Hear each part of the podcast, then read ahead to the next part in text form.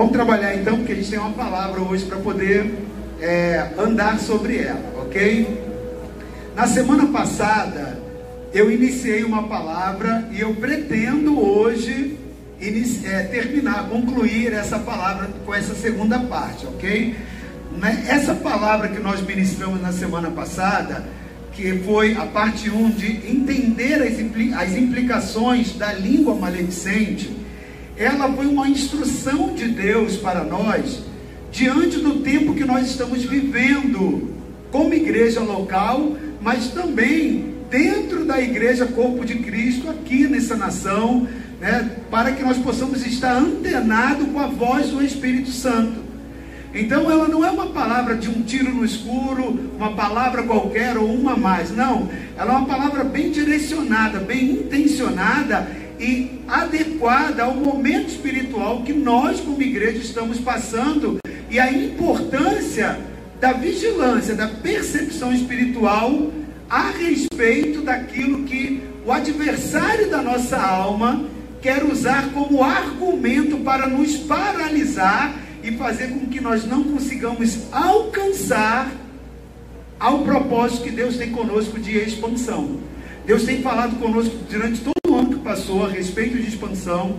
Deus nos orientou a respeito da expansão. Nós temos tomado medidas sobre essa questão. Essa expansão tem começado por dentro, ela tem manifestado pelo lado de fora, mas há uma necessidade de nós estarmos vigilantes de sabermos que como o inimigo das nossas almas pode trazer paralisia. E nessa semana que passou, a primeira parte, eu pude explicar para você que dentro da, da, da, intenção do maligno de causar paralisia, de causar perdas, perda de território, ele opera dentro de um pecado que é o pecado da língua maledicente. Só que esse problema vai muito além, quando a gente fala sobre conquista de território, ele vai muito além do que simplesmente um problema que uma igreja pode enfrentar. Preste muita atenção. Talvez na sua casa, no CEP, na residência onde você mora, talvez na sua vida particular, você possa estar enfrentando juízos você possa estar enfrentando perdas, paralisias por causa do problema da língua maledicente. Então preste bem atenção. Antes de ser um problema que atinge a igreja coletivamente, esse problema e esse pecado alcança uma casa e uma família. Por isso que é importante, meu amado e minha amada, você está com a sua mente atenta, o seu coração muito ligado, porque muitas famílias encontram o ambiente de destruição por causa do problema da maledicência, da complacência desse pecado interno no seio familiar. Bom, como a igreja, ela é um núcleo formado de famílias. O problema todo é que quando a gente concebe esses pecados no seio familiar, nós os trazemos para a comunidade, para a igreja. E aí esse problema que é um problema da família, um problema de uma vida, ele se torna um problema coletivo.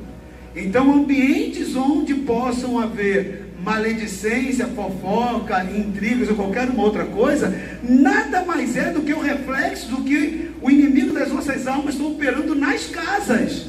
Eu não estou falando da igreja local, eu estou falando de como funciona dentro do reino de Deus, no corpo de Cristo. E isso vai para qualquer igreja de qualquer denominação. Então o que nós estamos ensinando aqui para você é um princípio da palavra e que tem que funcionar como uma blindagem para que você não permita andar dentro dessa é, dinâmica do inferno, que é a língua maledicente. Então, na semana passada, nós tivemos a parte 1. Se você não esteve aqui, eu sugiro a você que você depois ouça o áudio. Nós temos as nossas gravações em três plataformas. Você pode ouvir através do Spotify, né, ouvir somente o áudio. Você pode ouvir também através do YouTube, onde ali é cortado só a hora da ministração, não fica todo culto. Você assiste ao vivo todo culto mas depois fica ali projetado só a hora da ministração e você também pode acompanhar. Aí sim, todo culto, aí fica de A a Z, mas você pode buscar só o momento da palavra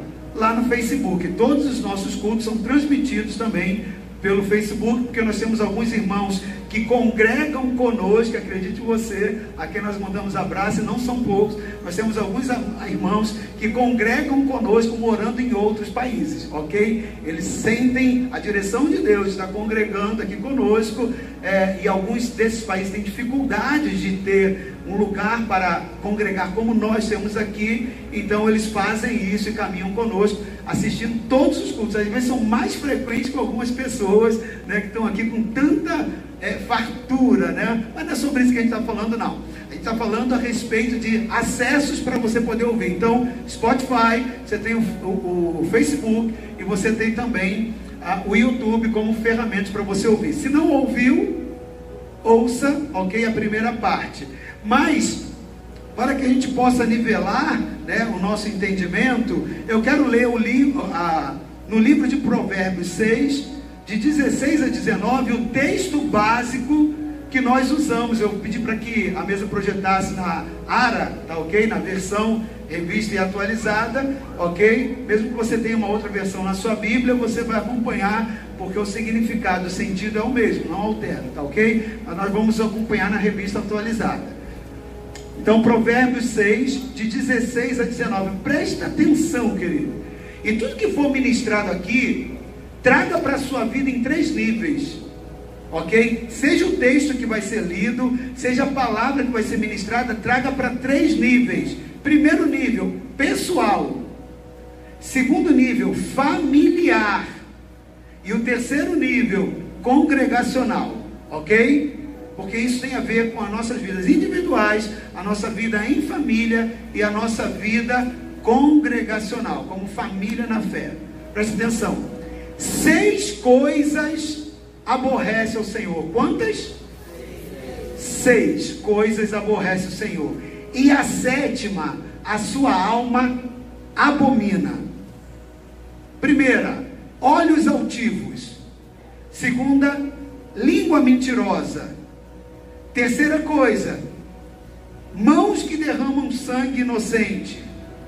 Quarta coisa, coração que trama projetos iníquos.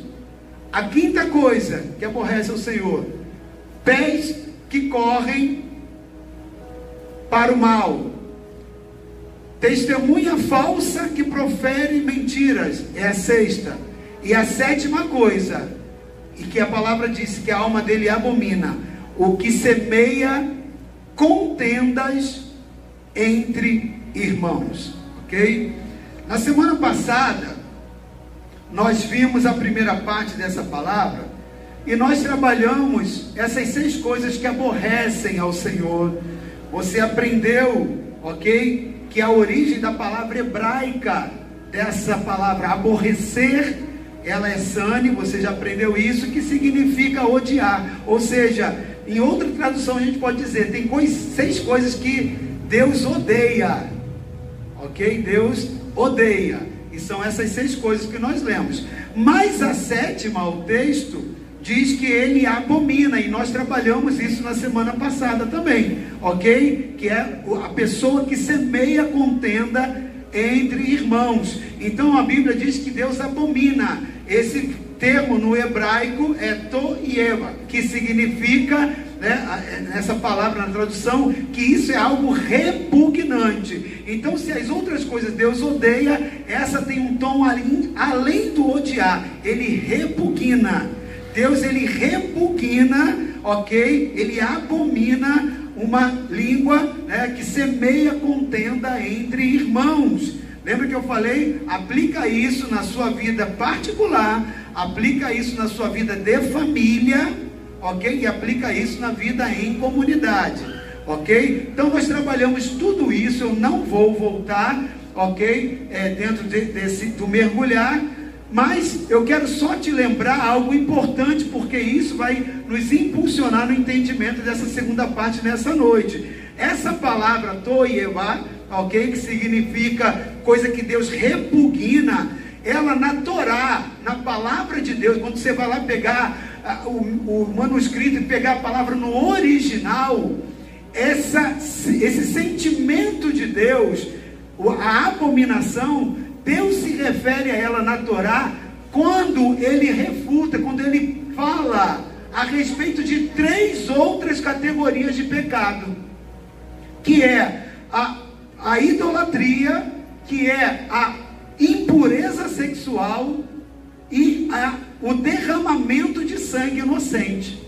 Ou seja, nós podemos identificar então, e trabalhamos isso na semana passada, que falar mal, usar a língua de forma maledicente, aos olhos de Deus, na perspectiva de Deus, porque a gente não está considerando aqui a perspectiva humana, porque na perspectiva humana isso é normal, isso para muitas pessoas tanto fez quanto tanto faz, mas aqui nós estamos conhecendo o coração de Deus, e no coração de Deus, uma pessoa que usa o seu lábio para promover contendas, para trazer difamação, para um ambiente de fofoca. A Bíblia diz que Deus vai além de odiar, Deus abomina, ele repugna isso e essa situação ele coloca no mesmo nível de um idólatra, ele coloca no mesmo nível essa pessoa de uma pessoa que está vivendo a imoralidade sexual e é o mesmo nível de um homicida que derrama sangue inocente. Olha como isso é sério, querido. É a palavra de Deus. Ok? Agora, a maledicência é algo tão grave espiritualmente aos olhos de Deus que ela é colocada nesse mesmo nível. Então, nós terminamos na semana passada falando sobre o que a maledicência é biblicamente. Nós começamos né, é, a palavra explicando o texto e terminamos dizendo o que, que é a maledicência segundo a ótica de Deus, segundo a ótica bíblica, ok? Então nela eu te conduzi na semana passada a entender, a se conscientizar do poder que existe na sua fala.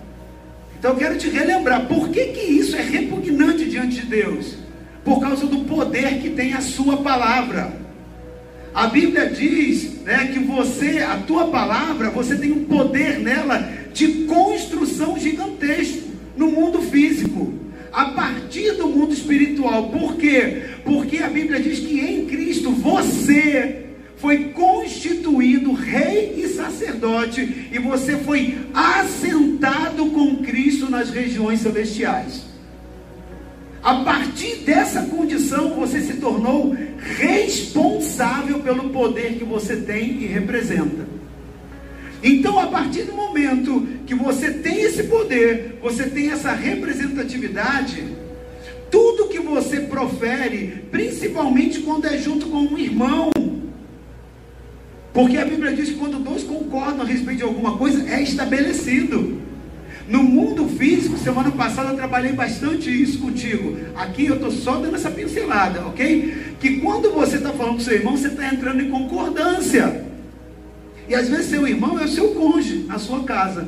Às vezes esse irmão é o seu filho, é, o seu, é, é a sua esposa. Não importa. Está vendo que o pecado da maledicência começa em casa?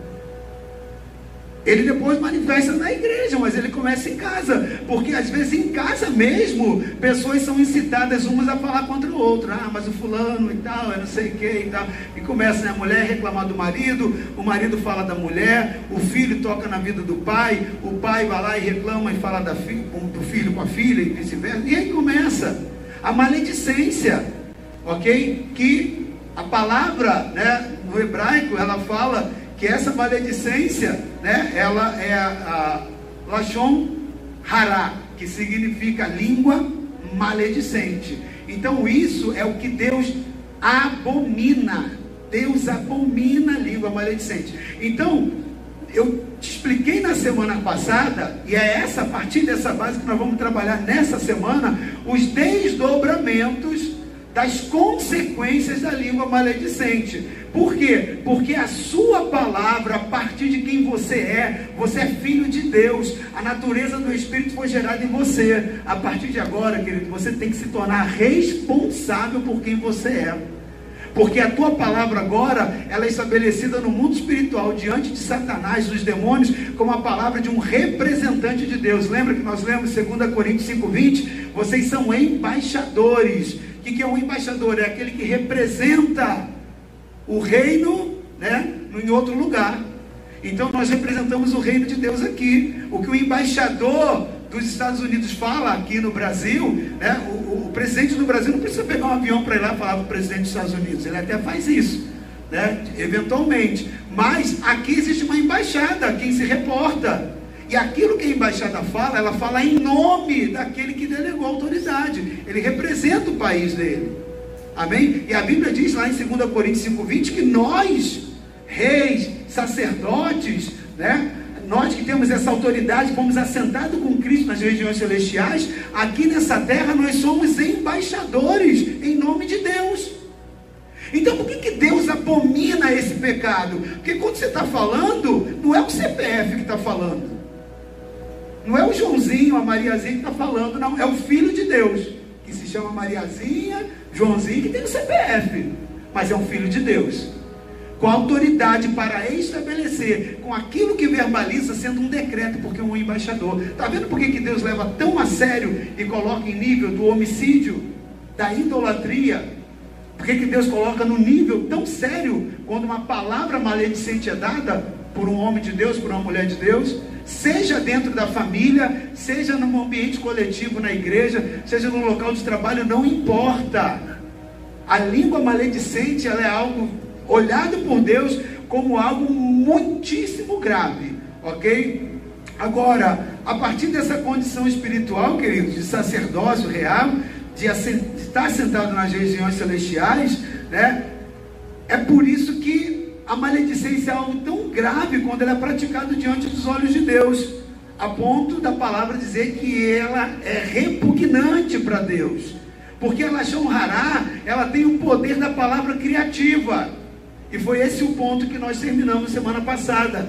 É o verbo bará, né, no hebraico, criar do nada. Lembra lá, no princípio criou Deus os céus e a terra, e a Bíblia diz: haja. Ele solta o verbo bará e traz aquilo que não existia para existir.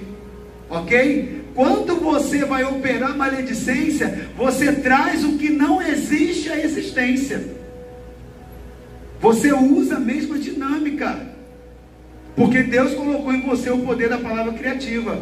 Isso é tão sério que a Bíblia fala a respeito de, desse princípio. Quando dois de vocês concordarem a respeito de uma coisa, assim será estabelecido. Porque você ligou na terra, você está ligando no céu. Aí quando você olha para sua mulher e fala assim, nossa, esse meu filho, esse cara não presta. O que, que vai acontecer? Aí ela, é verdade. Sela ali na terra e realmente ele passa a não prestar.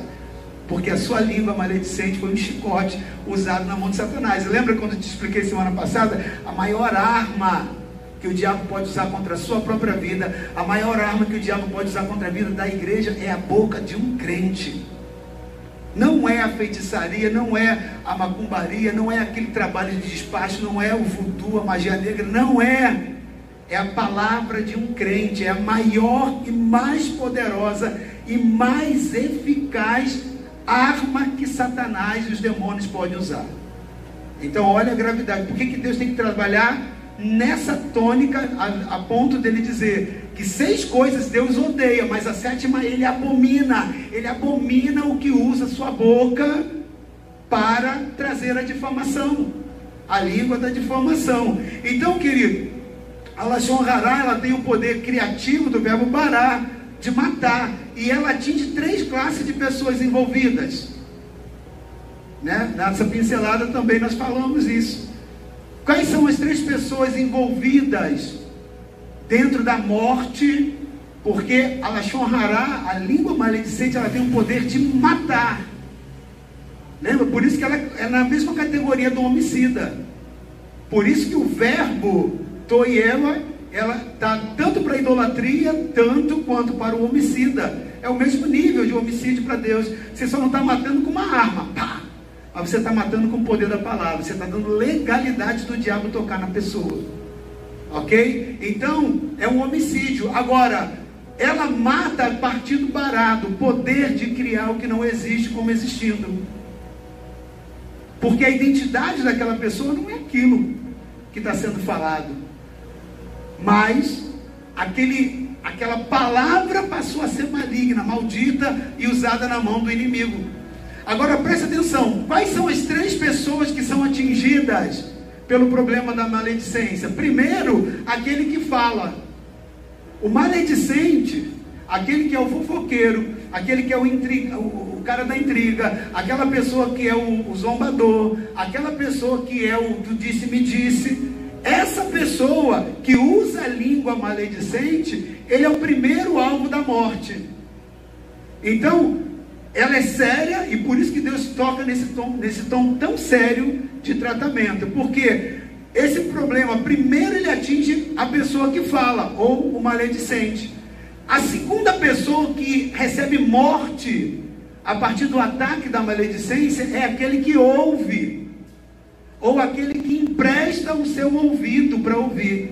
Às vezes você fala assim, ah, mas eu, quando estão falando dos outros, não falo mal de ninguém, né? Mas às vezes eu sou ali porque as pessoas confiam em mim. Cuidado, se você é uma pessoa que as pessoas confiam, muito cuidado. Sabe por quê? Você se tornou maledicente passivo. Você já viu naquele ambiente assim que. Uma vez a gente teve um problema com uma, uma pessoa, e essa pessoa estava assim, ah, ela estava com um problema de efizema pulmonar, gravíssimo. Mas ela nunca fumou ativamente.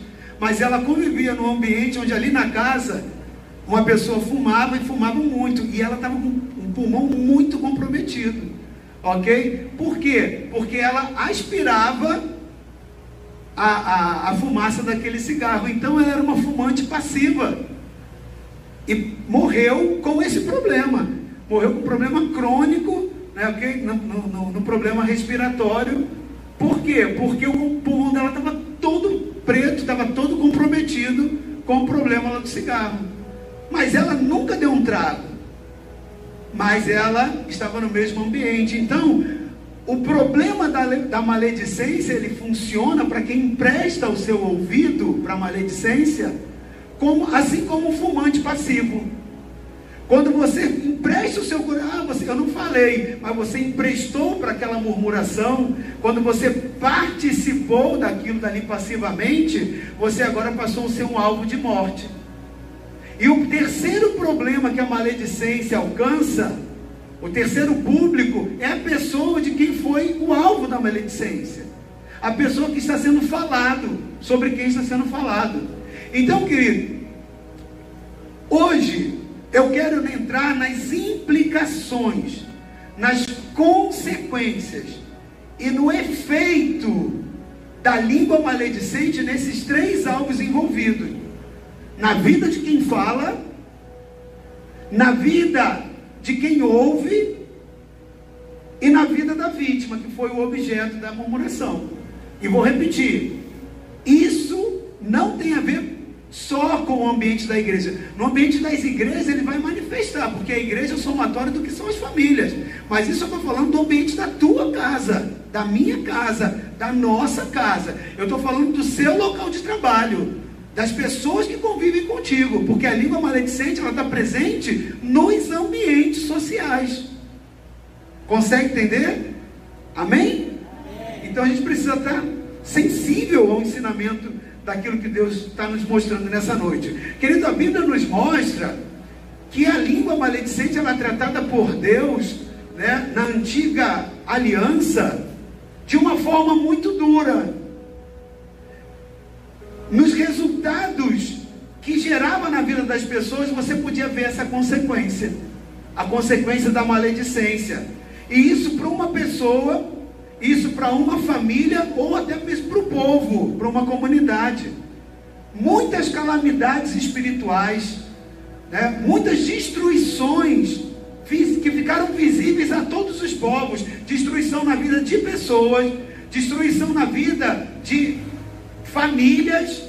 E de, eu vou falar alguma delas para você hoje, porque como eu estou falando em consequências, eu quero te mostrar na Bíblia o que eu estou falando. Porque tudo que está sendo ministrado aqui para você, querido, é pura Bíblia. Acreditando ou não, gostando ou não, concordando ou não, todos nós somos subjugados a isso. porque é a palavra que nos julga. Amém? Então nós estamos condicionados, precisamos aprender, querido, para nos blindar, inclusive como igreja também.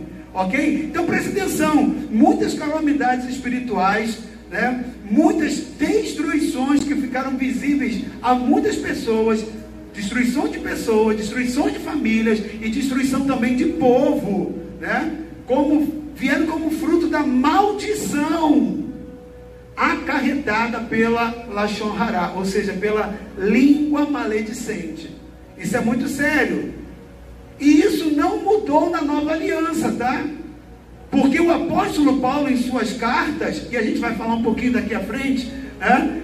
ele trata sobre esse assunto, ele trata sobre a língua e sobre a destruição, sobre a gravidade das consequências da língua. E não foi só o apóstolo Paulo, você viu o próprio Senhor Jesus falando a respeito disso. A gente vai ler alguns textos hoje vai compreender com os olhos de Deus. Porque muitas das vezes a gente lê alguns textos ali com a nossa ótica e a gente passa como uma coisa normal. Semana passada eu até falei sobre isso. Né? O diabo ele tem uma estratégia de pegar as coisas que Deus abomina e trabalha como normal. A gente olha aquilo dali, aquilo dali já não causa nem mais efeito. Né? Por isso que semana passada eu falei, às vezes a gente está lá almoçando, jornal de meio-dia, né? Aí está lá falando, não sei quantos morreram assassinados, não sei quantos, não sei o quê. A gente está ouvindo aquilo ali como se estivesse falando sobre produtos de alisar cabelo, ou como uma, uma hamburgueria. A gente não tem mais pena, compaixão, medo, é, é, é né, temor daquilo que está acontecendo. A gente olha, está falando que uma família foi destruída, que uma pessoa morreu, e a gente está ali almoçando ouvindo o noticiário como coisa normal. O que, que é isso? A frieza. Jesus falou que nos últimos dias viria frieza, o amor de muitos esfriaria. Então hoje nós começamos a tomar como normal o que não é normal. Assim como nós olhamos o homicídio normal, assim como nós olhamos a idolatria, nós vemos assim, às vezes reportagem falando, ah, tal cidade está idolatrando, está fazendo aquelas procissões, fazendo isso aqui. A gente olha como normal a gente olha também como normal o pecado da Lachon Hará, da maledicência. E não é assim, querido. No prisma de Deus, na ótica de Deus, não é assim. Isso traz juízo. Isso traz destruição. E eu estou aqui como arauto de Deus, em nome do Senhor, para nivelar a igreja. Mas nós, como igreja, temos uma responsabilidade de vivermos essa palavra e de nós trazermos todo o conserto de toda distorção a quem nós podemos influenciar como igreja. Porque você convive com outros irmãos em Cristo. Né? Diz que crente anda com crente, não é isso? Com certeza você vai conhecer algum crente de algum outro lugar. Então, querido, participa com esse crente de outro lugar, contribuindo com a palavra viva. Ensina para ele, mostra para ele. Não participa com ele de ambiente de destruição, porque o juízo vem. Eu quero te mostrar isso na palavra. Agora, quando você estuda na palavra a respeito da maledicência, Lashon Hará, você vai encontrar, por exemplo, no livro de Levíticos, dois capítulos, o capítulo 13 e o capítulo 14 do livro de Levíticos, esses capítulos inteiros dedicados a explicar a respeito da lepra, da doença da lepra. Que no hebraico, lepra, essa palavra é tizarat, e ela não representa uma doença, preste atenção, preste atenção. Pela Bíblia, a lepra não representa uma doença. A, a, a, lepra, e ela é tratada assim no livro de Levítico, no capítulo 13 e 14. Ela não é tratada como uma doença, ela é tratada como uma maldição como uma consequência do pecado de Lachon Hará, da prática da língua maledicente. Vamos tentar entender isso melhor biblicamente? Então, querido, quando você vai entrar lá no Levítico 13, 14, você vai ver que quando a instrução é que quando uma pessoa ficar leprosa, ela não deveria se dirigir ao médico. Todas as outras enfermidades você deveria se dirigir ao médico. Mas quando você vai lá ler Levítico capítulo 13 versículo, e capítulo 14, você vai ver que ao leproso ele deveria se dirigir ao sacerdote. leproso algum, o sacerdote, ele iria para o médico, ele deveria se apresentar ao sacerdote. Por que ele deveria? Porque a lepra não era considerada uma condição de enfermidade. A lepra era uma condição visível no corpo físico da maldição, que revelava exatamente a condição interna, a condição espiritual daquela pessoa. Agora veja bem, como a lepra era bastante visível, né, porque ela, ela esbranqueava a pele, ok? E ela começava a decompor a pele, caía pedaço da pele, ok? Como a lepra era bastante visível e envolvia a deterioração ou a corrupção, né, do corpo, ela servia como um excelente símbolo de pecado e da consequência do juízo de Deus sobre ele. Por quê? Porque assim como o pecado corrompe a pessoa espiritualmente, do mesmo modo a lepra corrompia a pessoa fisicamente. Então, quando você vai ler na palavra, é por isso, querido, só para poder te fazer entender um pouquinho mais. Se você for lá em Mateus 10, versículo 8, você vai entender sobre isso que eu estou falando. A Bíblia vai dizer que Jesus curava os enfermos e purificava os leprosos. Está vendo como eram duas coisas distintas? Ah, até colocou ali, ó, curar enfermos, ressuscitar mortos, limpar leprosos. Seria uma redundância, porque se tantas doenças, por que, que ele ia citar logo a lepra? Se tinham várias outras, e já tinha falado no curar enfermos, consegue entender? Então, isso fala palavra de Jesus. Jesus não errou, não. É porque eram duas coisas diferentes. Ok? Enfermidade se cura. Pode deixar lá o texto, por favor. Enfermidade se cura, mas lepra não. Lepra tinha que ser purificada. Então, ela é desassociada, porque Jesus estava falando na base, no conceito bíblico da Torá. Que depois você vai ler lá na sua casa, ok? É por isso que a lepra se apresentava ao sacerdote, não ao médico. Por isso que quando foram aqueles dez leprosos, lembra? Jesus cura e fala: agora vocês vão lá. Lembra que só um voltou para agradecer a Deus? Mas Jesus falou o que? Agora vocês vão lá se apresentar a quem? Ao sacerdote. Por quê? Era o sacerdote que tinha que avalizar. Ele está leproso, assim também como era o sacerdote que tinha que dizer e declarar: não, ele pode voltar em comunidade, porque ele não está mais leproso. Não era o médico, era o sacerdote. Por quê? Porque a lepra era uma condição espiritual de maldição. É por isso que também você vê lá isso em Marcos, capítulo 1, de 40 a 45. Depois você pode ler, ok? Você vai ver a mesma coisa, dizendo que Jesus percorria, que Jesus andava e tal, né? E que lá em Marcos 1, de 40 a 45, você vai ver que Jesus fazia várias coisas, mas dentre elas, a cura de enfermos e também a purificação de leprosos, ok? Então, queridos, Jesus curava enfermos e limpava os leprosos porque a lepra não entrava na qualidade de enfermidade, mas na qualidade de maldição. Agora, o leproso, segundo a Torá, era alguém que tinha uma condição espiritual de maldição, a partir de um reflexo visível da sua condição no seu corpo. E quando uma pessoa estava com lepra, depois se puder projetar a mesa ali, lá nos textos de Marcos 1, de 40 a 45, tem um pedacinho que vai ficar bem evidente o que eu estou falando aqui, ok? É, quando uma pessoa ela era identificada como lepra, ela tinha que sair para uma cidade de refúgio. Ela não podia mais se relacionar com as demais. Quantos lembram disso? Quantos já leram e viram isso? Então tinham cidades de refúgio, até que aquela pessoa fosse limpa da lepra.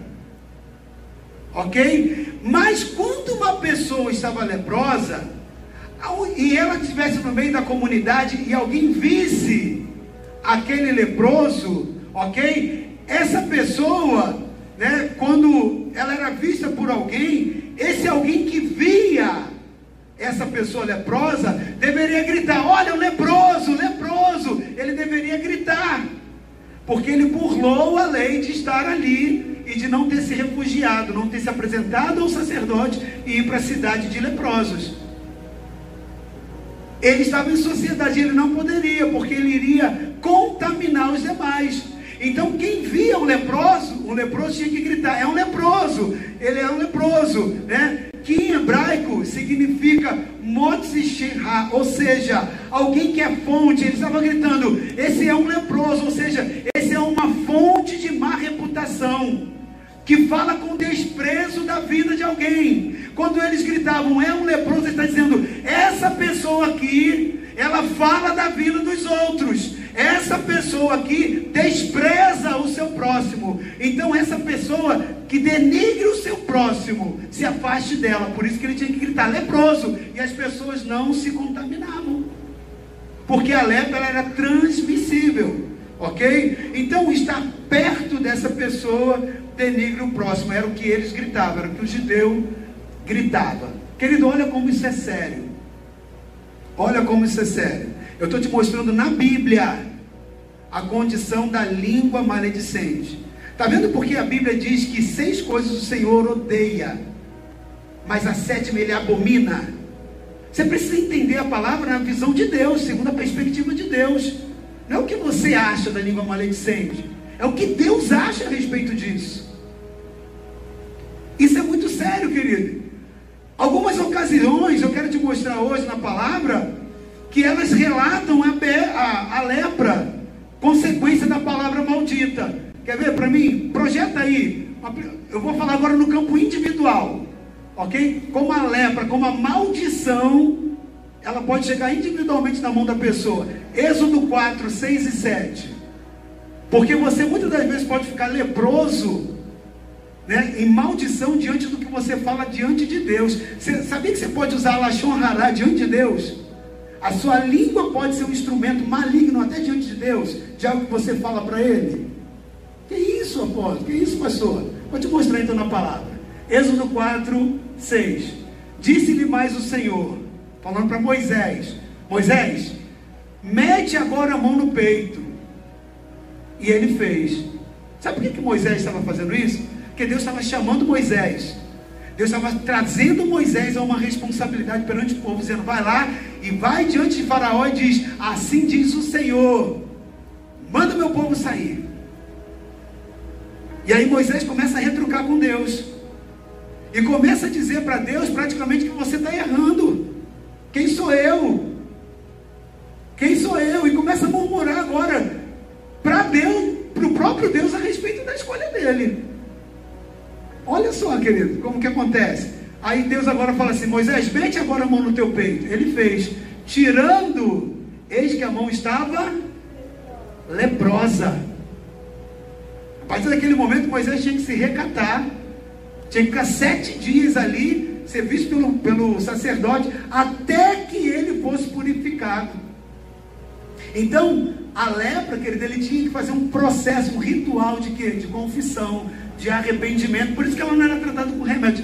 Claro, deveria ter o remédio, sem sombra de dúvida, mas ela era tratada com perdão, com confissão de pecado.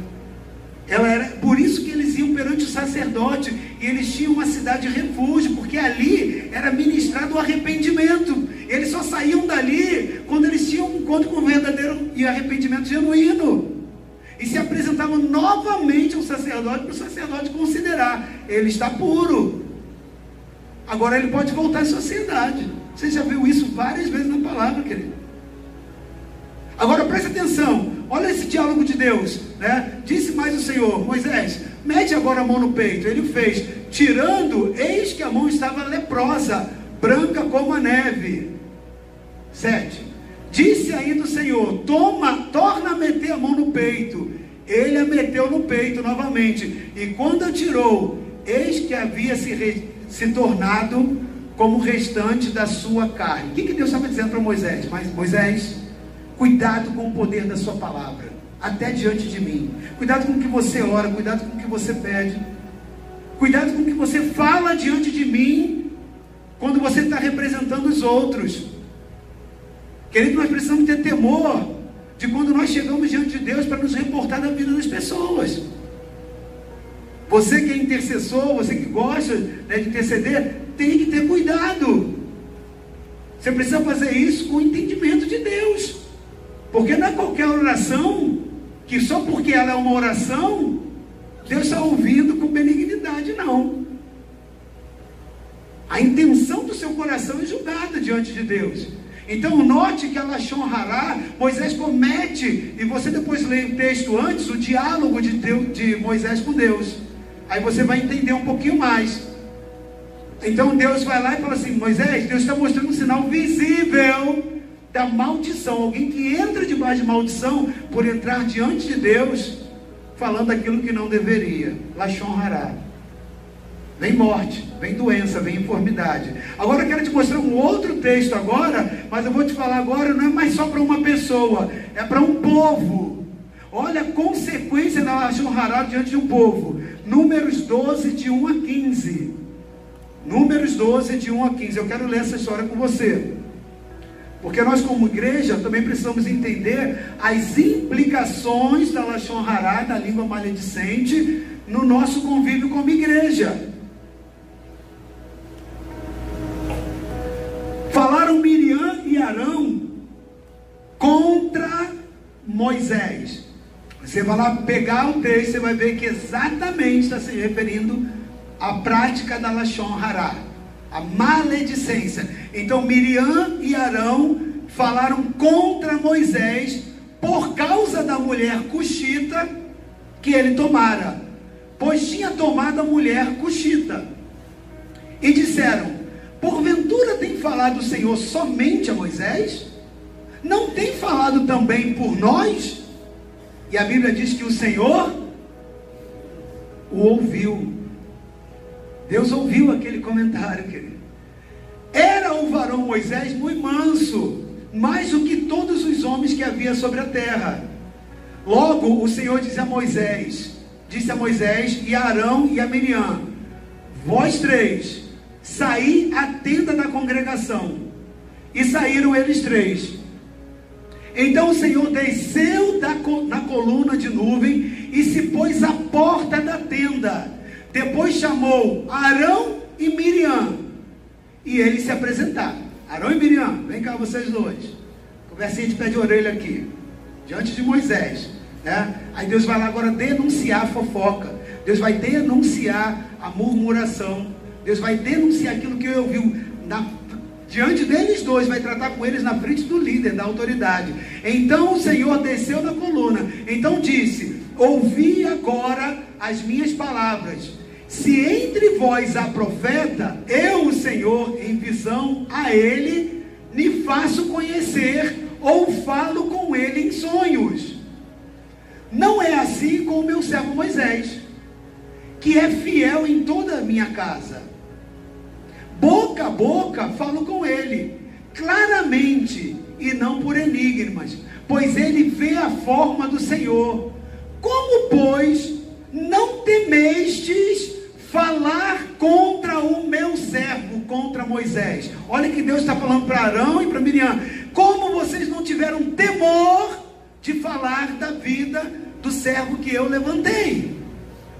E a ira do Senhor, lembra que tem coisas que aborrecem o Senhor, é que ele se ira, mas a ira do Senhor contra ele se acendeu e retirou-se. O Senhor deixou muito claro que ele estava virado para eles dois. Parou por aí? Na hora que diz: a nuvem afastou-se de sobre a tenda. Então o que, que provoca Lachon Hará para um povo? A nuvem era a presença de Deus. A tenda era o lugar, né? era, era ali a figura do lugar onde estava ali a representatividade. Deus trazia intimidade com, com, a, com o líder, com Moisés. E a Bíblia diz que a, tenda, a nuvem afastou sobre a tenda. E eis que Miriam achou-se. Miriam achou-se leprosa. Imediatamente a lepra veio sobre Miriam. Ou seja, Miriam ficou debaixo de maldição branca como a neve, e olhou Arão para Miriam, e eis que ela estava leprosa. Então disse Arão a Moisés: Ai, Senhor meu, não ponhas, te peço, sobre nós esse pecado, pois loucamente procedemos e pecamos. Ora, não seja ela como um aborto, que saindo do ventre da sua mãe, tenha metade da sua carne já consumida. Moisés clamou ao Senhor, dizendo: Ó oh Deus, rogo-te que a cures.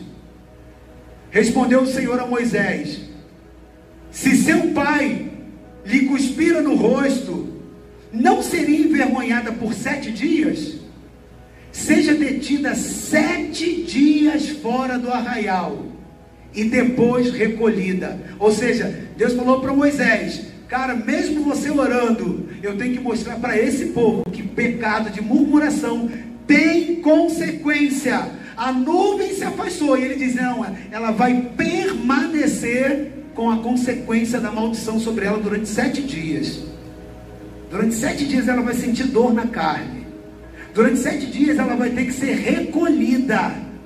Sabe o que isso diz, querido? É, todos os privilégios que Israel tinha, se era sete dias que tinha festa, ela estava fora da festa.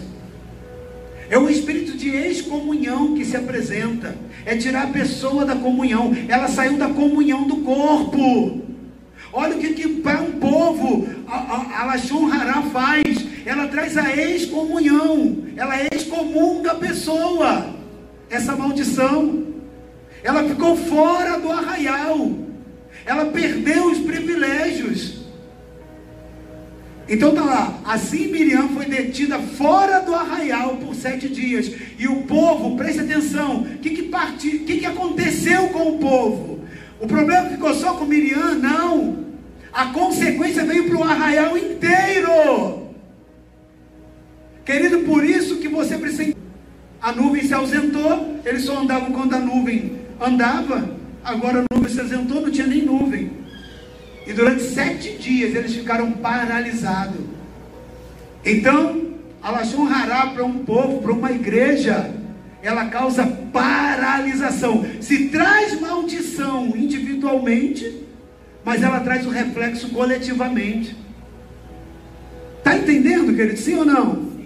Está entendendo o que, que faz Alashon Hará lá dentro do seu GC? Se você permitir. Está vendo o que, que a maldição faz lá dentro da sua casa? Teu CEP. Se você permitir. Quando você usa a tua língua de forma maledicente, dentro da sua casa, a sua casa entra debaixo de maldição. Paralisa o processo de expansão, de crescimento, de avanço. A nuvem sai. Deus abomina isso.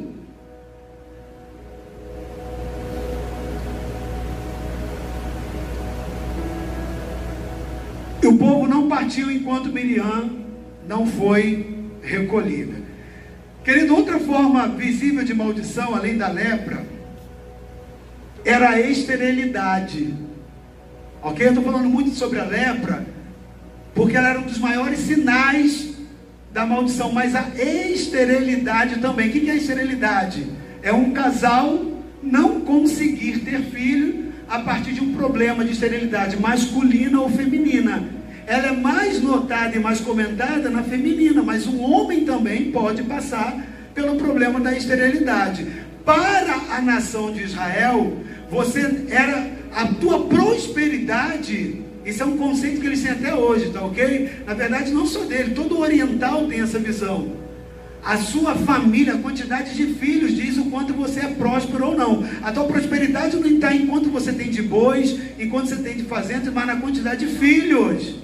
Ok? E não ter filhos, não gerar filhos, era um sinal. A esterilidade, para o conceito e a cultura daquele povo, era um sinal atrelado da maldição. Ok? Que algo maldito estava acontecendo ali. E eu quero mostrar para você também a consequência a partir da Lashon Hará, da esterilidade. Porque a, nós estamos falando, querido, de como nós estamos falando de expansão, nós estamos falando de crescimento, de multiplicação também. Amém? Sim ou não? Isso vai tanto para a sua casa quanto para o seu GC, mas isso vai também aqui para a igreja. Isso atinge todas as áreas, a multiplicação, a fecundidade. Ela é comprometida a partir da Lashon Hará, ok? E aí eu quero te mostrar 2 Samuel 6, de 20 a 23. Um outro exemplo bíblico de maldição que se instalou a partir da Lashon Hará, da língua, do comentário maligno, da língua usada com maledicência. Olha o que a Bíblia diz lá em 2 Samuel 6, de 20 a 23. Voltando Davi para abençoar a sua casa, o cara queria abençoar a casa dele. Preste atenção. Mical, filha de Saul, esposa dele, né? Saiu a encontrar-se e lhe disse: Olha só, hein? É a transparência, né? É a mulher usando a sua língua para amaldiçoar o seu lar, a partir da Lachon Hará. Poderia ter sido o contrário. O homem também pode amaldiçoar. No caso foi Mical, ok? A gente está aqui dizendo que só mulher que acontece, homem, mas é um componente da família, ok? De uma família, a família do rei, do rei Davi. Davi volta para abençoar a sua casa. Rei estava trazendo a arca de volta para Jerusalém. Mical, filha de Saul, né, a esposa dele, saiu a encontrar-se com ele e diz: Que bela figura fez o rei de Israel, hein? Descobrindo-se hoje, aos olhos das servas e dos servos, como sem pejo se descobre um vadio qualquer. Olha, olha a palavra dela para o rei que estava trazendo a arca e que estava voltando para sua casa para abençoar a sua casa.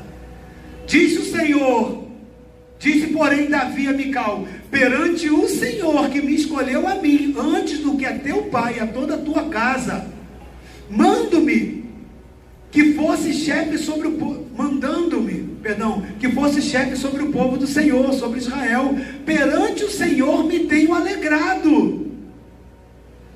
Ainda mais desprezível me farei, e me humilharei aos, seus, aos meus olhos. Quanto às servas que falastes, delas eu serei honrado. Pode continuar até o 25. Mical, filha de Saul, não teve filhos até o dia da sua morte. Sucedeu que, habitando o rei Davi em sua própria casa. Opa, já passou ali, né? Então preste atenção. Mical vai ali, Davi está trazendo a arca. E quando vai voltando, vai em direção à sua casa para abençoar a sua casa. Veio cheio da alegria, cheio da presença de Deus. Eu vou agora me alegrar com a minha família. Chega a mulher e fala: É, que belo. Que bela posição, né? Dançando lá, bailando, mostrando a, as coisas, né? As protuberâncias lá. Não discerne espiritualmente a posição sacerdotal do seu marido. Não respeita aquela condição. Toca na vida daquele homem e traz morte, abre morte. O ventre dela, que era para ser um ventre de vida, agora virou um sepulcro. A maldição se instala, não gera filhos, não multiplica. Então existe consequência na Lashon Hará, querido. Existe consequência. Aí você está vendo uma mulher que entra debaixo de um estágio de maldição, deixa de gerar. A Lashon ela se pratica em três dimensões. Ela se pratica na dimensão individual, na condição familiar e também na condição de povo. E nessas três dimensões ela vai resultar na tizará, ou seja, na lepra, como consequência por prática da sua maldição. Então vamos, vamos relembrar. Qual é a consequência? Pegando textos, quatro textos né, que a gente leu, quatro exemplos. Quais as consequências de maldição da Lashon Hará para uma pessoa? Para uma pessoa, para um indivíduo. Lembra que Moisés foi lá e fala diante de Deus? Individualmente, uma pessoa pode praticar. Alashonhará. Perda de posição social e eclesiástica. Porque, como leproso, Moisés, ele não poderia estar à frente do povo. Como leprosa, Miriam não poderia estar junto do povo. Ela era considerada uma profetisa. E ela estava dizendo exatamente isso. É, só Moisés, Deus só fala através de Moisés, também só profetiza. Lembra que ela saiu com o tamborim também, dançando e profetizando? Ela estava requerendo ali posição, status. E toca no ungido do Senhor. Agora preste atenção. Perda de posição foi o que viveu Miriam. Perda de posição eclesiástica, perda de posição social. Por quê? Porque ela deixa de ocupar uma posição de cabeça, passa a ocupar uma posição de cauda. Deuteronômio 28, quando você vai lá ver todas as bênçãos, e você vai ver todas as maldições, você vai ver que quando você vai estudar a vida daqueles que praticaram a palavra maledicente, a, todas as consequências de Deuteronômio 28, a partir de 15 até lá ao final, você vai ver que tem associação com a maledicência. Outro problema da consequência da Lachon Hará na vida de uma pessoa, afastamento do povo, excomunhão, lembra? A nuvem se retirou, mas ela, Miriam, ela teve que ir e ficar leprosa. Por estar leprosa, ela tinha que ficar refugiada durante sete dias, ela tinha que ser recluída.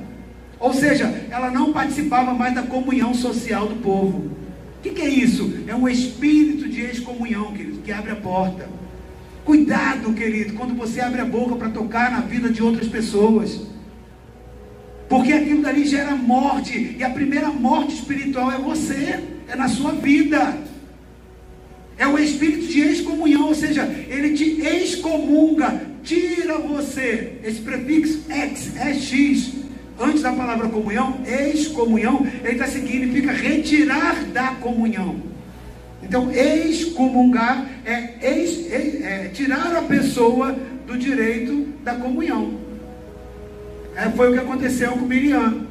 O espírito de excomunhão foi liberado, ela ficou fora da congregação.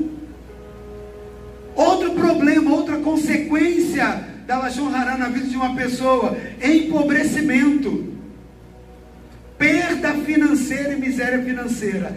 Se fossem três capítulos, em três, é, é porque hoje eu vou terminar essa palavra hoje, mas eu, de verdade, eu queria fazer o terceiro módulo só para falar da Lashon Hará. Querido, tem tanto texto bíblico que você quase, quase quase duro de falar, cara, eu não estou acreditando. Eu já li isso 500 vezes, mas eu não sabia disso. E você vai ver pessoas que foram para miséria na Bíblia, pessoas que foram para perderam muitos, muitos privilégios financeiros, perderam é, é, muita condição financeira por causa da língua maledicente. Então, se nós tivéssemos três semanas, eu falaria a terceira semana só de prejuízos financeiros, atrelados à prática da Lashon Hará, porque ela abre a, parte, a porta da miséria, ela leva a pessoa à miséria. Só pegando um pincelado ali de, de Miriam, ok? essa cidade refúgio, querido, a pessoa tinha que abandonar toda a casa. Qualquer pessoa, quando Jesus trabalha em vários momentos do Novo Testamento, eu iria pregar muito sobre isso aí, se fosse entrar nessa área, você vai ver que Jesus, quando ele tinha que lidar com o leproso, esse leproso, ele poderia ser de uma família riquíssima. A lei era igual para todos. Tinham pessoas que morriam na cidade de refúgio sem acesso à riqueza das suas famílias, morria ali em condição de maldição. Morria com a lepra, tendo um, uma família rica, sendo dono de propriedades. E eu queria pegar alguns textos para te mostrar, mas não vou poder fazer isso, senão a palavra fica extensiva demais. Mas é um problema gravíssimo, afeta famílias, afeta finanças, afeta muitas pessoas na área financeira perdas financeiras e misérias, a prática da Lachon Hará. Querido, presta atenção. Por favor. Às vezes, você, às vezes você fica assim, ah, mas eu estou dando meu dízimo, ah, eu estou dando minha oferta, eu estou dando minha primícia, mas eu não sei porquê, eu estou sempre em déficit, eu estou sempre em dívida. Vasculhe a sua vida nessa área. Vasculhe se você não está sendo maledicente. Vasculhe se você não está sendo vítima de um juízo por causa da Lashon Hará. Porque isso vem como consequência na vida de uma pessoa. A pessoa era destituída da, do seu padrão de vida. Ela era colocada em cidade de refúgio. Consequência da Lashon Hará. E perda de privilégios e perda de acesso. Era um outro problema espiritual como consequência individual. Queria ter tempo para falar detalhadamente, mostrar algumas coisas na Bíblia para você a partir disso. Mas eu acredito que você já entendeu. Eu vou passar para a segunda parte de consequência, que é a consequência da Lachon Hará numa casa. Quando uma família pratica Lachon Hará, quando ela empresta a boca para a língua maledicente, quando existe aquele ambiente de intriga, de murmuração, de fofoquinha, de disse-me-disse em família. Em família. Querido, para uma família, tem diversos tipos de problemas, vou enumerar alguns deles, mas eu quero destacar o principal, biblicamente falando, e vou te mostrar aqui na palavra algumas posições bíblicas disso. A perda do shalom, a perda da paz. Lembra que Jesus falou: Deixe-vos a minha paz, o shalom. O shalom, ele é removido, a paz que guarda mente, corações, a paz plena você pode passar o maior problema financeiro, mas a paz você está ali, você não perde o sono, porque é o shalom. Quando você tem shalom, você pode passar por luta, tribulações, adversidade, mas você tem a paz de Jesus. A perda do shalom, a perda da paz, é uma consequência. A fuga do shalom é um dos principais que eu quero destacar. Querido, preste atenção. Você já viu uma casa que está em constante conflito? Você já percebeu uma casa que está sempre com confusão, uma casa onde não há paz, pois é, pode ter certeza que ambientes como esses são lares onde a maledicência é uma prática. E quando você vai lá ler Levíticos 14, e você vai ver de 34 a 38, Levítico 14, de 34 a 38, eu te sugeri ler dois capítulos, né? 13 e 14. Mas quando você vai lá no 14, do 34 e 38, você vai ver da lepra, da condição da lepra agora sobre uma casa. Uma casa. Eu quero ler esse texto aí. Quando entrares na terra de Canaã, que vos dei por possessão, e eu enviar a praga da lepra, vê que a, pra, a, a lepra não era uma doença, não é a doença da lepra, é a praga, é a maldição da lepra para alguma casa da terra da vossa possessão. Então ele está falando de lepra para casa, praga para uma casa. O dono da casa fará saber a quem? Ao médico? O dono da casa fará saber isso ao médico? Hein? A quem? Ao sacerdote. Por que o sacerdote não ao médico? Porque era um problema espiritual. Então o dono da casa fará saber ao sacerdote, dizendo: Parece-me que há como praga em minha casa. O sacerdote ordenará que despejem a casa antes que venham para examinar a praga. Então, assim, você pega tudo que está dentro da casa, que eu vou entrar lá, e vocês vão jogar tudo fora. Vai queimar tudo. Vai despejar a casa. Está vendo a perda financeira? Está vendo a consequência financeira para uma casa, sim ou não? Está falando para uma casa. Você vai pegar todos os bens que você adquiriu ali com todo suor. Tudo que você foi ali com toda a sua garra, você vai pegar isso tudo, vai botar fora, vai jogar fogo, e você vai limpar essa casa. Aí eu vou entrar para examinar. Tá lá. Antes que eu venha para. Volta, volta. Antes que eu venha para examinar a praga, para que não seja contaminado com tudo que está na casa. Depois virá o sacerdote para examinar a casa. Primeiro, joga tudo fora. Depois o sacerdote vai lá. Ok? e examinará a praga. Se nas paredes da casa há manchas esverdinhadas ou avermelhadas e parecem mais fundas do que a parede, então o sacerdote sairá da casa e a cerrará, a fechará por quantos dias? Sete dias. Ou seja, aquela casa, ela está agora lacrada, com todo mundo dentro. E durante sete dias ela não contacta com ninguém. Ah, depois de sete dias o que aconteceu? O sacerdote voltava, examinava novamente. Se tivesse purificada, ok. Se não, ela continuava lá. E assim ia. Consegue entender? Era dessa forma que acontecia. Querido, presta atenção. A lepra, ela dava tanto em pessoas quanto nas casas, como nós lemos ali.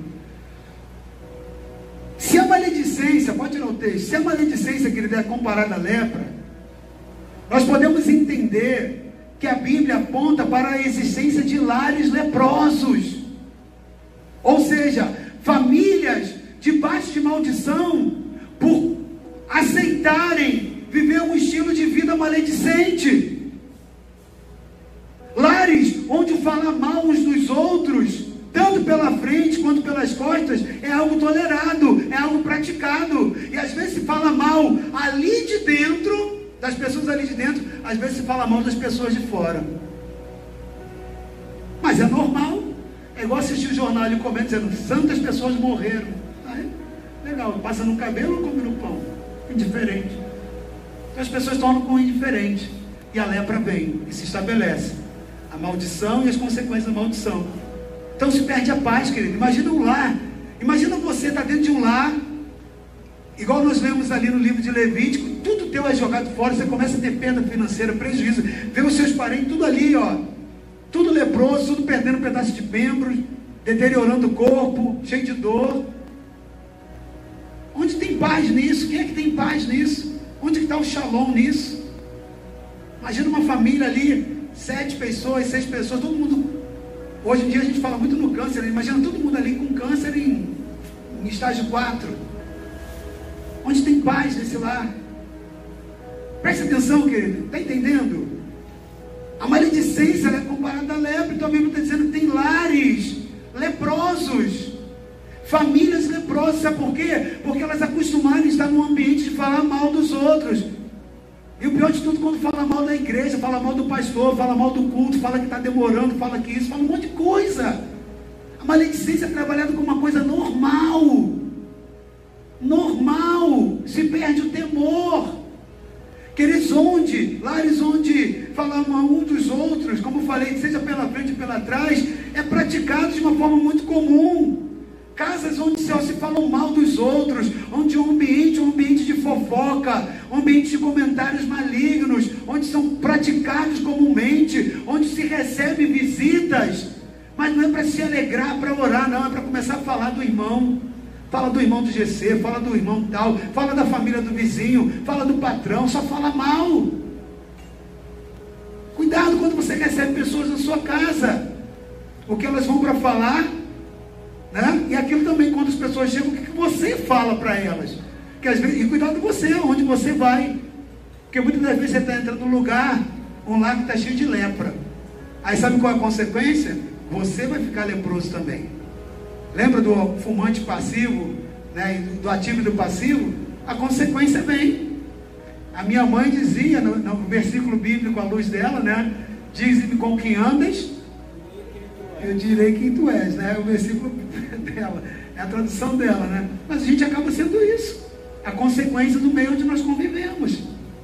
Querido, preste atenção. Casas onde só falam das pessoas, julgando as pessoas, rotulando a pessoa. Está vendo fulano? Fulano é assim. Está vendo? Isso é lachonrará, querido. Isso suga a paz desse lar. Isso afasta a presença. Lembra que a tenda de Moisés, a tenda de Miriam, perdão, a nuvem se afastou da tenda? Sim ou não? Você lembra disso? Nós lemos isso. A nuvem era a presença de Deus. Há lares que estão perdendo a presença de Deus. E a gente está falando de lares de profeta, porque Miriam era profeta, Arão era sacerdote, a gente está falando de lar de sacerdote.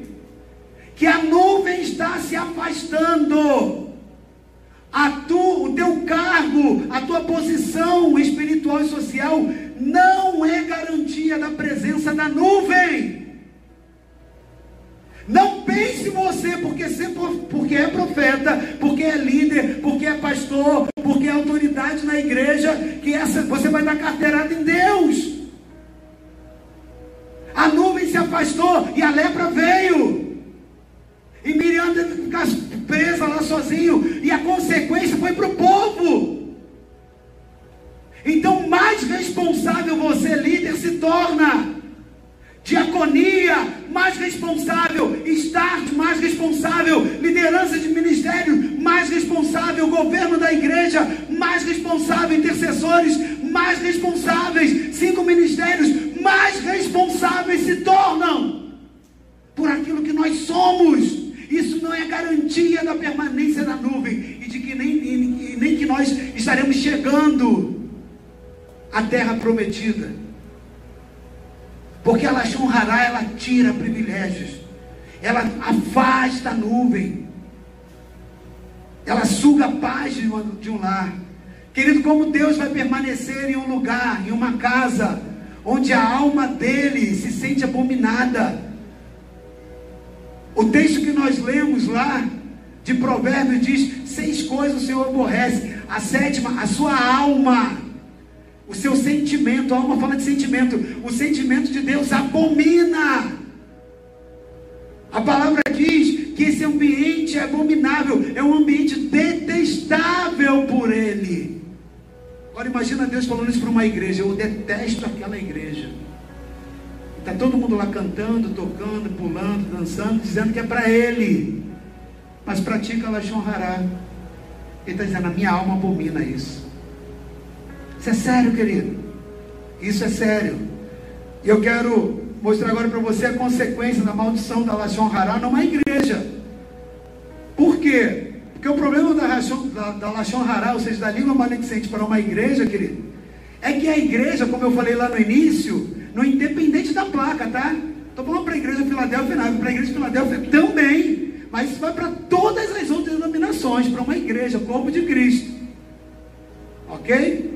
Para todo mundo, inclusive se você que nos visita hoje é de uma outra igreja, funciona, vale para lá. Porque isso é um princípio para o reino, não é para a placa de denominação. Qual é o problema para a igreja, o corpo de Cristo da Lachonhará? A consequência. O, o, problema todo é que nós, a igreja, querido, aqui, ela é uma constituição de um ajuntamento de famílias. E se uma família está leprosa e ela não fica recluída, mas ela está em comunidade, a lepra vai espalhar. Então o leproso vai vir com a Lachonhará. E ele vai vir para a igreja falar mal do pastor, falar mal do outro, falar mal do outro diácono, falar mal do não sei o quê. Aí começa, entende? E aí a praga vai pegando no arraial. Aí a presença de Deus se afasta da nuvem. Aí o povo não avança, porque não tem nuvem para andar para o arraial. Está entendendo a estratégia de Satanás para paralisar a igreja nesses últimos dias? Sim ou não, querido? Está entendendo porque a voz do Espírito, quando ele está nos dizendo que nós estamos diante de um tempo de expansão? Eu tenho visto que o que Deus tem feito conosco tem feito com muitas igrejas. Tempo de expansão. Estão abrindo tempos, abrindo. Porque Deus tem pressa disso. O Evangelho precisa ser proclamado. Jesus está voltando. Então Satanás tem que fazer alguma coisa. Mas Satanás não pode tocar na igreja. A não ser que tenha uma legalidade e ela chorrará da legalidade para a nuvem se afastar e para o arraial paralisar. O problema todo que ela chorrará quando o leproso pratica em casa, porque em casa é o berço. O ninho dessa serpente não está na igreja, não está aqui no altar, não. Não está no meio do povo, não. Ele só manifesta aqui quando vem de casa. Por isso que maio tudo começa aí? Tudo começa em casa, querido. Tudo começa em casa. Você precisa entender que teu, a tua casa é um ambiente santo. E se lá não for santo, a igreja não vai ser santa. Se o teu lar é um lar de contaminação, a igreja vai ser contaminada. Se o teu lar é um lar de fofoca, a igreja vai ter fofoca. Se o teu lar é um lar de zombaria e de desonra, a igreja vai ter zombaria e desonra. Por que, que é a igreja? É a coletividade das famílias. É eu e você. Igreja não é um templo. Igreja somos eu e você, juntos, unidos. Individualmente você é membro do corpo. Coletivamente você é corpo. Consegue entender? Quer ver individualmente? Se eu amputar minha mão, separar, ela não é mais corpo. Porque ela não está ligada à mão. Entendeu? Ela só é um membro amputado, solto, sem vida. Porque a mão não vive por si só, a mão amputada. Entende?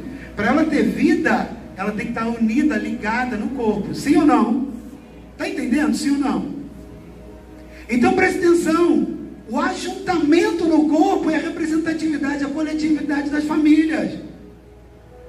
Querido, uma igreja é o resultado da qualidade do cristianismo que uma família vive e que cada indivíduo gera para sua família. Porque o que é a família?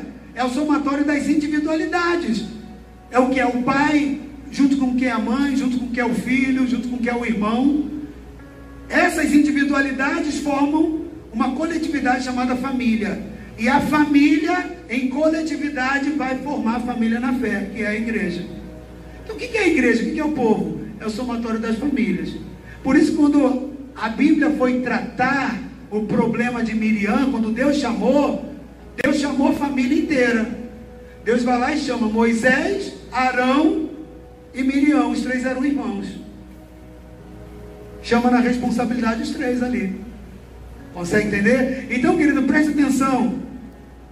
Nós levamos para o corpo de Cristo, a família na fé, tudo aquilo que nós somos e tudo aquilo que nós possuímos na nossa individualidade. Tudo aquilo que é reflexo da nossa família biológica vai desaguar na família da fé na qual nós participamos. Por isso, querido, que você vai ver a consequência do pecado da Lachon Hará, ou seja, da língua maledicente na Bíblia, gerando consequências, perdas e prejuízo, não só individualmente,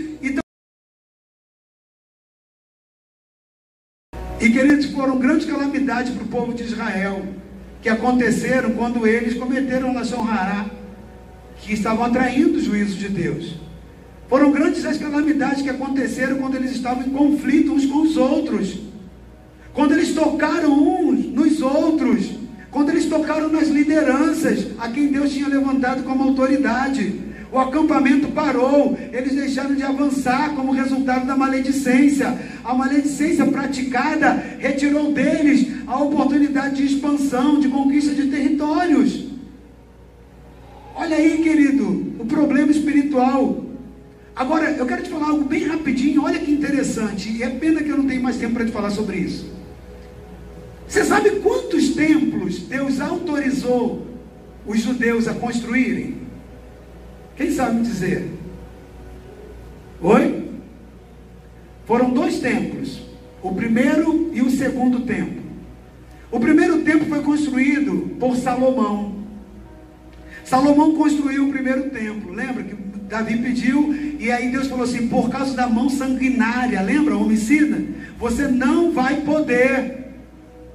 Então Deus falou assim: por causa do pecado. Lembra que as três coisas que Deus abomina, eu falei lá no início da pregação que Deus usa aquele, aquele verbo to e eva somente para idolatria, para mãos que derramaram sangue, ok? Lembra disso? E para pecados na área sexual. E quando ele compara Lashon Hará, ele usa o mesmo termo, a, minha, a sétima minha alma abomina, eva. Então ele vai reportar, colocando na mesma dimensão. Deus olha para Davi, Davi, Davi, porque você derramou sangue inocente, você não tem direito de construir o templo, mas o teu filho Salomão vai construir. E o primeiro templo foi construído. Ok? Porém, querido, interessante que esse primeiro templo dos judeus, ele foi destruído, foi destruído quando você vai ler, como punição, consequência de Deus, por causa exatamente dos três pecados praticados por Israel. Deus ele reclamou a idolatria, quando ele permitiu a destruição do templo, as relações sexuais proibidas e os casamentos mistos né, dentro dessas relações, que era isso aos olhos de Deus, e o derramamento de sangue. Mas, que pena que eu não posso falar mais por causa disso, por causa do templo, está avançado. Mas, e o segundo templo? Querido, o segundo templo, sabe por que, que ele foi destruído? Sabe por que, que ele foi destruído? Quando os judeus, o povo da aliança, eles entraram em conflito uns com os outros através do ódio infundido. Você vai ver que o segundo templo, ele foi destruído no ano 70 depois de Cristo. O segundo templo, onde hoje lá em Israel é uma mesquita, e há uma profecia do terceiro templo para ser erguido, ok? Esse segundo templo que foi destruído lá no ano 70, ele aconteceu por causa do ódio infundido. Eles começaram a se acusar. Eles começaram, os judeus começaram a se caluniar. Quem vê o, ou quem já leu os evangelhos, ok? Ou também para quem vê, tem muita gente que gosta de assistir a série, tá, agora está muito em voga aquela The Chosen, né? Ele vai mostrar ali o comportamento dos judeus uns com os outros. Como é que era o ambiente? Como é que era o ambiente, querido? Eles falavam pacificamente com os outros? Saduceus falavam pacificamente com os fariseus, que falavam pacificamente com o próprio Yeshua. Tudo era assim, tudo muito cordial, sim ou não? Não era, querido. Era guerra a partir de guerra, era ódio infundado. É, era um querendo atingir o outro. Preste atenção. Eles começaram a se acusar, a se caluniar, a se atacar, a cometer Lachon Hará. Como Deus dá o mesmo peso de pecado sexual, o mesmo peso de idolatria e o mesmo peso para o pecado de sangue derramado inocente, e Eva, ou seja, a abominação, Deus não tolera isso, ele dá o mesmo peso quando o segundo templo agora é destruído. Então o que estava acontecendo? Eles começaram a se acusar e começaram a criar divisões e partidarismo. Você vai ler os evangelhos, Mateus, Marcos, Lucas, João, você vai ver que era um grupo se levantando contra o outro, falando do outro. Né? Um grupo se levantava para criticar o outro, um irmão se levantava para acusar o outro. Um judeu né, se levantava para se dividir contra o outro, fazendo rivalidade ao outro, gerando briga. E isso lhes deixava mais vulnerável. Agora, sabe o que aconteceu? Quando você vai ler lá a história, você vai ver que o general romano chamado Tito, ele capturou Jerusalém. E no ano 70 depois de Cristo, ele pôs fim ao segundo templo. Estuda lá que você vai ver isso, ok? Agora, isso porque, olha como é que aconteceu, e eu não estou falando nem espiritualizando a história, não, tá? Eu estou falando só de uma forma estrutural, histórica. O que, que Tito, né, o general Tito, ele fez no ano 70 depois de Cristo. Ele capturou Jerusalém porque ele aproveitou a fragilidade do povo judeu em causar resistência. Sabe por quê? O povo estava dividido entre si. Eles acusavam o sumo sacerdote, o sumo sacerdote acusava Yeshua, Jesus. Era aquela briga, aquela rivalidade. Eles estavam tão ocupados em um atacar o outro que eles esqueceram de quem realmente era o inimigo dele. Aí o que acontece? Tito, eu estou falando nem espiritualizando, tá? Estou falando da história. Tito viu aquela vulnerabilidade, eles não falam entre eles, eles não se ajustam entre eles, estava dividido, povo dividido, querido, família dividida, povo dividido, não resiste, não tem poder para resistir. Tito, de uma forma muito fácil, chegou lá, capturou Jerusalém, e eles estavam naquela condição tão ocupados de atingir uns aos outros que se esqueceram de vigiar contra quem era realmente o inimigo. Eles estavam divididos entre si. Era irmão odiando irmão, querido. Um segregando o outro, um judeu marginalizando o outro, falando um grupo do outro. O que, que aconteceu? O inimigo veio, se aproveitou dessa situação. É isso que o inimigo faz dentro de uma igreja. É isso que o inimigo faz dentro de uma família. É isso que o inimigo faz dentro de uma congregação, querido. Quando existe a prática da Lachon Hará.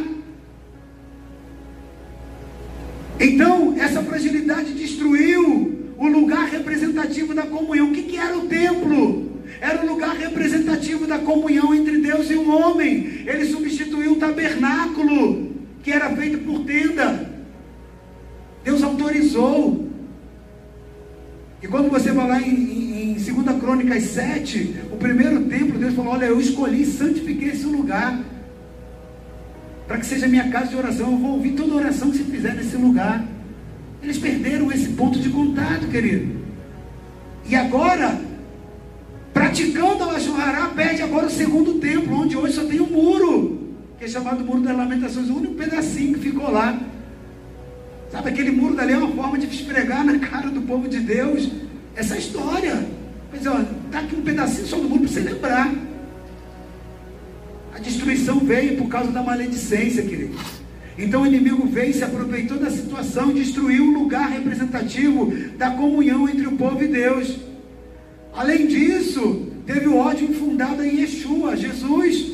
Quando você vê os evangelhos, você vê que Alashon Hará estava presente entre o povo. Uns diziam que ele era, que ele expulsava demônio pelo próprio demônio.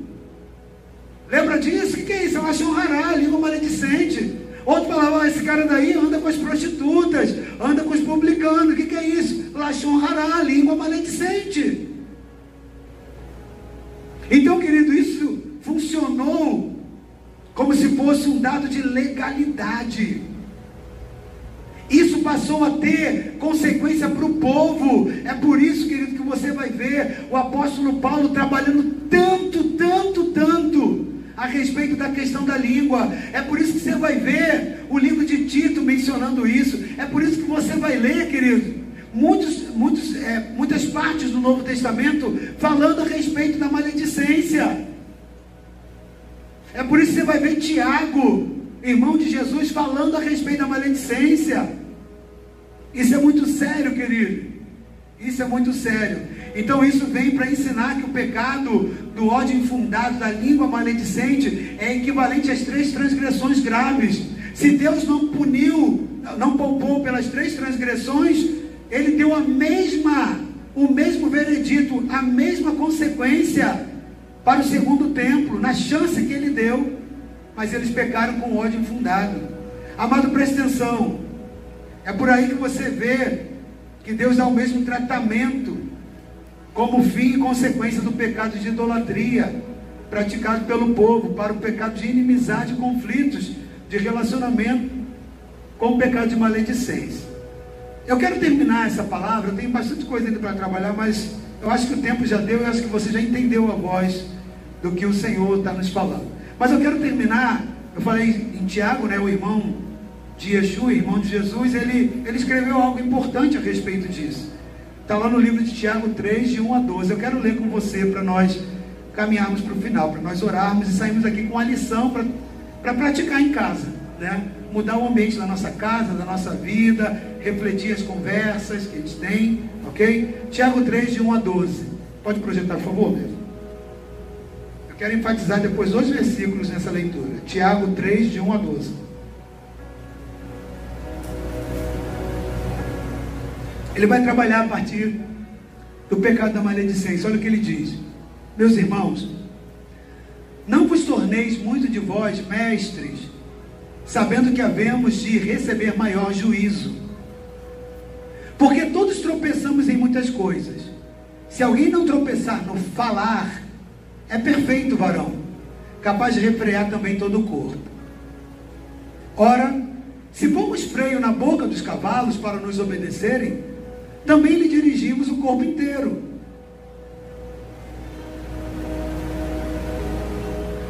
Observar igualmente os navios que, sendo tão grandes e abatidos por rijos ventos, por um pequeníssimo leme, são dirigidos para onde quer, onde queira o impulso do timoneiro.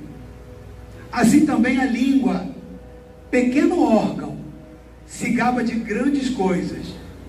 Vede como uma fagulha uma fagulha, uma faísca, põe em brasas tão grande selva.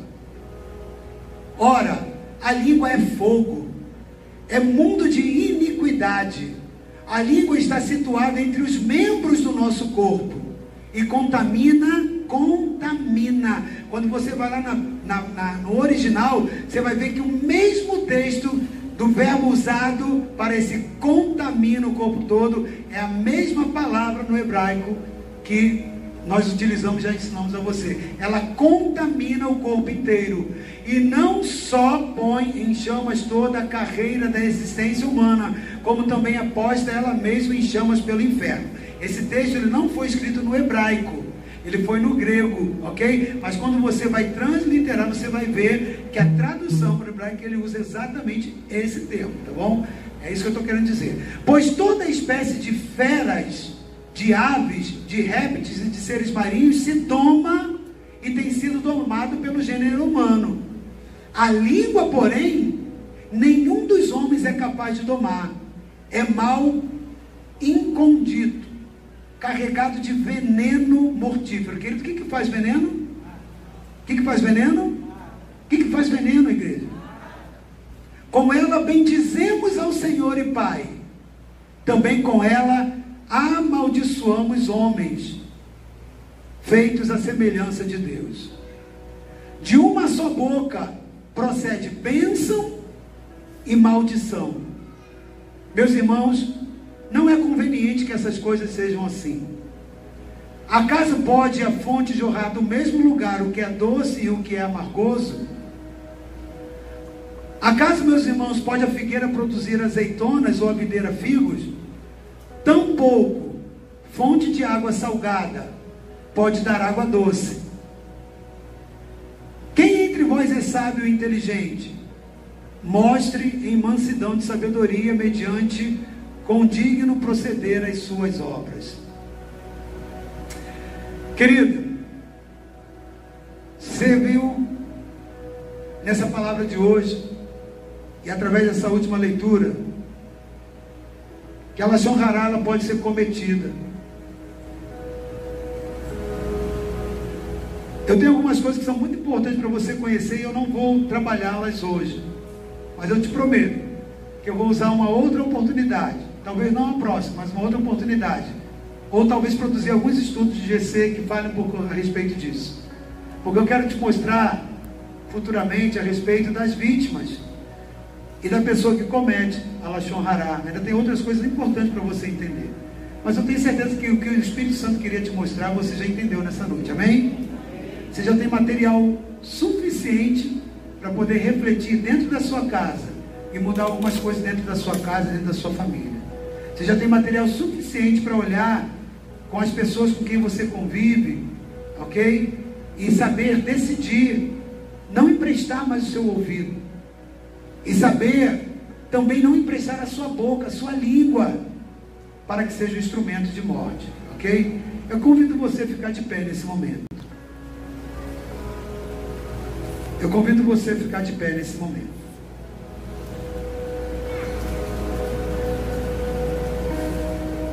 Eu convido você a fechar os seus olhos diante de Deus. Palavra do Senhor diz lá em Salmo 34, 12 e 13: Quem é o homem que ama a sua vida e quer viver longos dias e viver o bem? Refreie este homem a sua língua do mal e os seus lábios de falarem dolosamente. Sabe, querido, esse salmo ele quer apontar para mim e para você. Nós queremos ter uma vida abundante. Nós queremos ter uma vida plena. Nós queremos ter longevidade. E nós não queremos ver o mal nos nossos dias. A Bíblia diz: quem? Quem é o homem que ama a sua vida e quer vida longa e quer ver o bem? Se você é esse homem, querido, hoje o Espírito Santo está te dizendo: você precisa aprender a refrear sua língua do mal a não praticar Lashon Hará. E nesse ambiente, como é um ambiente de oportunidade, querido, porque todo ambiente diante de Deus é um ambiente de oportunidade. Eu quero dar a você a oportunidade. Eu não vou expor você dizendo, vem aqui à frente. Mas eu convido você a expor, a sair de trás da moita espiritual. Assim como Adão, quando pecou, ele foi para trás do arbusto, ele se escondeu. Eu convido você a sair de trás dos arbustos diante da voz de Deus e se apresentar diante de Deus e pedir a Ele: Me perdoa, Senhor. Se você tem sido um instrumento de Lachon Hará para dentro da igreja, comentários malignos, ou emprestando seu ouvido, se você tem sido um instrumento de morte dentro do seu lar, se a sua casa está leprosa, se na sua casa é um ambiente de mexerico, de fofoca, querido, você está trazendo a perda da longevidade e o mal. A receita de Deus para longevidade, com qualidade de vida, é você confessar o seu pecado nessa noite. É você dizer, Deus me perdoa, me perdoa porque ter tocado na autoridade, me perdoa porque meu lar é um lar de, de fofoca. Me perdoa porque às vezes a gente trata como se não tivesse nada a ver, mas na minha casa acontece isso. Às vezes eu trabalhando ali no ministério, eu faço isso. Às vezes falo do meu líder, ou falo do meu liderado. Sabe, querido, examine o seu coração nessa noite. Ore diante do Senhor. Levítico 19, 16, ele diz: Não andarás como mexeriqueiro entre o povo, não atentarás contra a vida do teu próximo. Esse texto de Levítico 19, 16 está dizendo que o mexeriqueiro, ele mata, ele atenta contra a vida do próximo. Isso é uma consequência da Lachon Hará, querida. Ore ao Senhor nesse momento. Isso é uma noite para você se arrepender diante dele. Eu quero orar por você. Eu quero orar por mim também. Eu quero orar por essa igreja. Coloque a sua mão sobre o seu coração. Se o Espírito Santo te revelou algo de ajuste pessoal, faça ajuste. Se o Espírito Santo te revelou algo de ajuste familiar, faça um ajuste. Se Deus está nos falando de forma congregacional, faça ajustes, querido, para que você tenha vida, longevidade, no nome de Jesus. Pai amado, nós estamos no apagar das luzes da reunião dessa noite. Nós sabemos que o nosso culto não termina aqui, porque nós somos o santuário do Senhor. O nosso ajuntamento congregacional se encerra nesse ambiente onde nós podemos chegar diante do Senhor e apresentar os nossos corações diante dos teus olhos. Senhor, nós sabemos que a desará, Senhor, a lepra, ela é uma consequência de maldição, e a tua palavra diz que se deve apresentar diante do sacerdote, Pai. Pai, nós queremos hoje diante de Ti, nós somos constituídos reis e sacerdotes. Nós queremos ir diante dos Teus olhos nessa noite, o nosso sumo sacerdote que é Cristo, e nos apresentar e te pedir que toda lepra das nossas vidas, toda lepra das nossas casas, toda lepra da nossa congregação, do nosso povo, possa ser redimida, Pai, purificada. Toda contaminação espiritual que tem trazido pobreza, miséria, morte, perda, Senhor amado, de longos dias, estabelecendo mal. Tem misericórdia, Pai. Perdoa o mexerico, perdoa a fofoca, perdoa quando nós toleramos isso, perdoa quando nós praticamos ou quando nós emprestamos os nossos ouvidos para isso. Perdoa, Pai, individualmente, perdoa, ó Deus, familiarmente, e perdoa, Pai, de forma congregacional, cada um de nós, as nossas igrejas, Pai. Queremos viver uma vida aprovada perante os teus olhos. Nós não queremos que a nuvem se afaste, nós não queremos que a sua presença se afaste das nossas vidas, da nossa casa. Nós somos a tenda espiritual, o lugar onde o Senhor escolheu habitar. Nós não queremos que a tenda, ó Deus, da nossa vida, seja, Senhor amado, ó Deus, excluída da nuvem. Nós não queremos que a nuvem se retraia, nem sobre as nossas famílias, nossas casas, e nem sobre as nossas congregações, Pai. Então perdoa o pecado da lachonrará, da maledicência, da fofoca, do mexerico. Meu Deus, tem tantas coisas na palavra. Meu Deus, eu lembro de José, Senhor. Tua palavra diz que José, ó Deus, ele iniciou um processo tendo tantas palavras do Senhor, de grandes palavras, Pai. Mas a tua palavra diz que ele chegava diante do seu pai e levava o mal dos seus irmãos.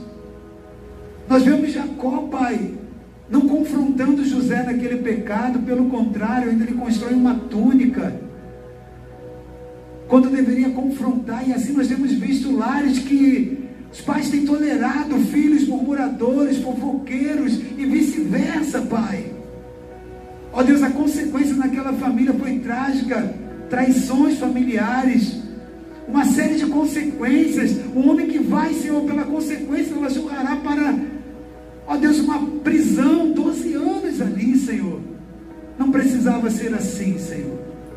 O Senhor nunca precisou dessas calamidades, dessas destruições, para fazer aquilo que a tua soberania pode fazer, Pai.